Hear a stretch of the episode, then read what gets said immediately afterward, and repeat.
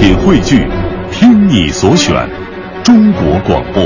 radio.dot.cn，。各大应用市场均可下载。观点、解析、分享，带上你的思想，观点碰撞。观点约架今日话题：电视台批《名侦探柯南》是犯罪教科书，对此您怎么看？日前，北京电视台科教频道播出的《法制进行时》节目点名《名侦探柯南》，并配上了某一集的杀人情节。主持人称，对于孩子来说，有些动漫的危害是触目惊心的，暴力血腥的情节被一再的渲染。他们打着动漫作品的旗号，其实就是一部赤裸裸的犯罪教科书。对此，有人认为这种说法有些太敏感了，太玻璃心了。如果一部侦探类的动画片也能成了犯罪教科书，那电视上每天播的警匪片岂不是在教唆全国人民犯罪吗？那相应的，也有人认为柯南里确实有不少犯罪的情节，极有可能诱导孩子做出危险的举动，着实应该提防。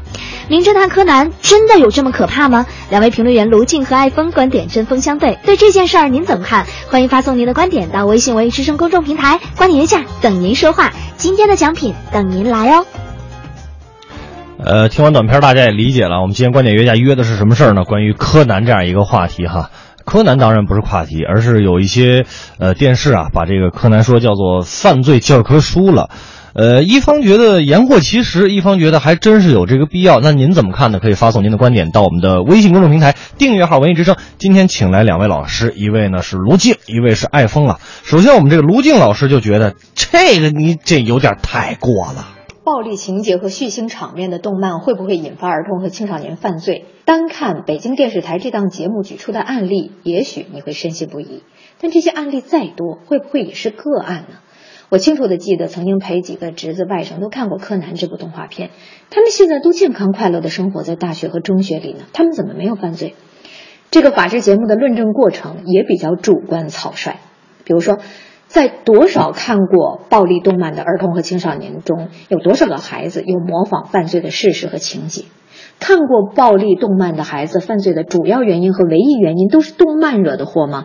如果是为了得出一个表面上看起来比较合理的结论，就搜肠刮肚的找那些案例来证明，看似能激起家长和老师的赞同，也似乎站到了教育批判和道德批判的制高点上。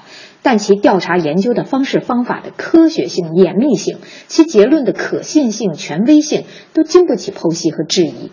一部名侦探柯南的动漫就成了犯罪教科书，也实在是高估了一部文艺作品的教学性、实践性和学术性。卢静老师啊，说的特别明白。那就这么说，你这个还有看完《喜羊羊》把自己同伴给烤了的呢，对不对啊？你这怎么怎么能就你是为了证据而证据啊？所以说这东西不不真的是有点太太过了，说太过了。但是我们另外一方艾峰老师觉得这个还真是有点必要。其实很多问题呢，都有一个特别简单的也特别好的思考路径，就是站在核心关系人的立场上去想这个事情。呃，简单的说呢，就是屁股决定脑袋嘛。比如说，如果我是一个家长，那孩子六七岁，如果孩子每天看的电视动漫里面有很多暴力的、血腥的情节，我肯定会非常担心。虽然我们无法判断孩子会从中受到多大的影响，也不会认为那些因为看动画片就犯罪的事情成为普遍现象，但是咱们肯定希望孩子看到更多的阳光的、更多正能量的东西。那么，在没有办法去干涉动漫本身产品制作的时候，那作为家长，只能是希望他尽量少看到或者看不到那些血腥的、暴力的、杀人的这样的情节。所以，用这个角度对电视台来说呢，那么电视台提供给儿童的动漫产品严格一点，总比不严格一点要好一些。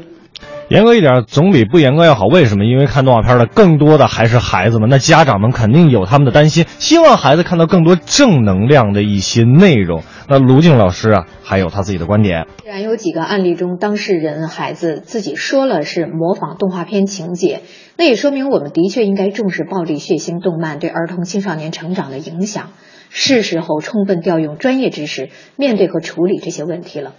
什么样的文艺作品对什么样的儿童产生什么样的影响，是需要儿童心理学、教育心理学、犯罪心理学综合考察研究的，综合得出比较确凿的看法和结论。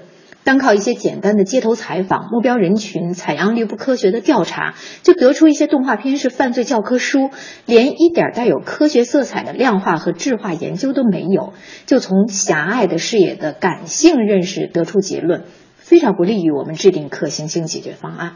北京台的这个节目的开始语中说，一些动画片打着动漫作品的旗号，其实就是一部赤裸裸的犯罪教科书。看这样的语言就是扣帽子，是有罪推定。作品中的犯罪情节是不是直接导致观众犯罪，并没有直接证据。法制节目不讲法治，我也是醉了。法制节目不讲法治，你把我们老师都弄醉了，真是的哈，还真是。你细琢磨琢磨，就是这样。你经过什么样的调查吗？你怎么就论证？这孩子是因为看完柯南之后才出去犯罪的，你没有证据，你怎么来讲法治呢？听起来很有道理啊，但是艾峰老师觉得，嘿嘿，好像不那么回事吧。呃，其实呢，对于一个文艺产品，不管是动漫也好，还是其他的形式也好，我们都有很多的评判的衡量的标准，包括像奥斯卡这种奖项，也是每年都还有二十多个小金人能让大家去瓜分的，是吧？所以我们现在最需要判断的，其实不是柯南这个系列作品本身的优劣，而是我们需要去认定柯南能不能给儿童看，能给多大的儿童去看。那这个事情呢，也其实是大家讨论了很多年的，也是非常头疼的，一直没有解决的问题，就是文艺产品的分级制度。呃，一直没有这样的文艺产品的分级制度呢，所以我们每一次的在具体案例的争论中呢，也都是公说公的，婆说婆的，市场说市场的，家长说家长的。所以，只有有了这个分级制度啊，电视台才可以明确的去执行，那家长和社会呢，才可以去监督。艾峰老师啊，有一个关键词，我不知道大家听到没有，就是关于文艺作品的一个分级。那接下来呀，这个卢静老师也提到了分级。而广之来说说文艺作品会不会导致犯罪？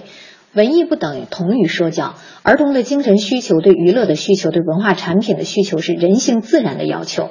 小时候条条框框少，孩子们对文艺作品的需要很单纯。北京台节目当中说，有位老师二零一四年在自己的学生中做了调查，说了解动漫的中学生高达百分之九十八以上，非常喜欢动漫的占百分之八十五以上。这说明孩子们在天性上对文艺娱乐的倾向。节目中还说，其中非常喜欢动漫的孩子产生心理问题的几率很高。这里却只有一个结论，没有数据分析调查。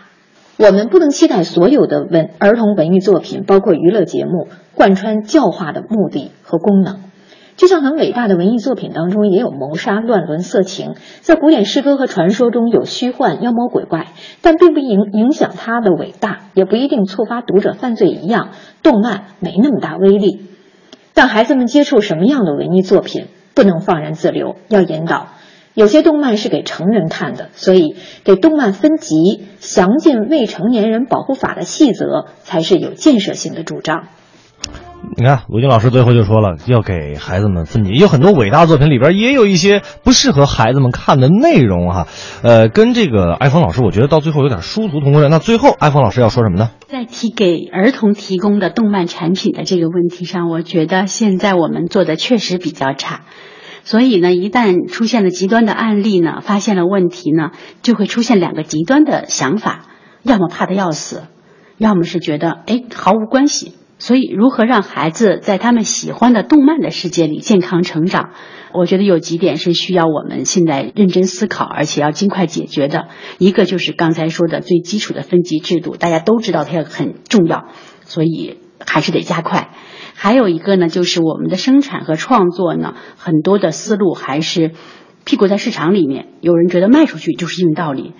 那儿童动漫可能应该是一个更加公益的事情，需要有更多的公益的人、公益的组织、公益的资金来做这个事情。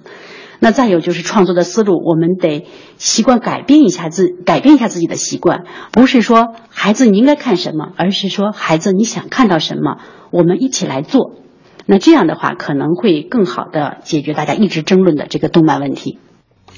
两位老师已经这个说完了他们的观点，您各位有什么想法都可以通过我们的微信订阅号“文艺之声”来跟我们聊一聊啊！我发现今天就不用我们再说什么了，各位都了都已经成为这个专家了哈。哎，我看到这个这个这个这个梁磊就说说我反对。太极端了，那我我也看呢，我我也现在没犯罪，对不对？不能因为里面的情节来否定一部好的作品。突然间想起海尔兄弟，这也是我们小时候看的这个动画片哈。是。那要以他们的角度来说，嗯，那就是教大家离家出走去看世界呀。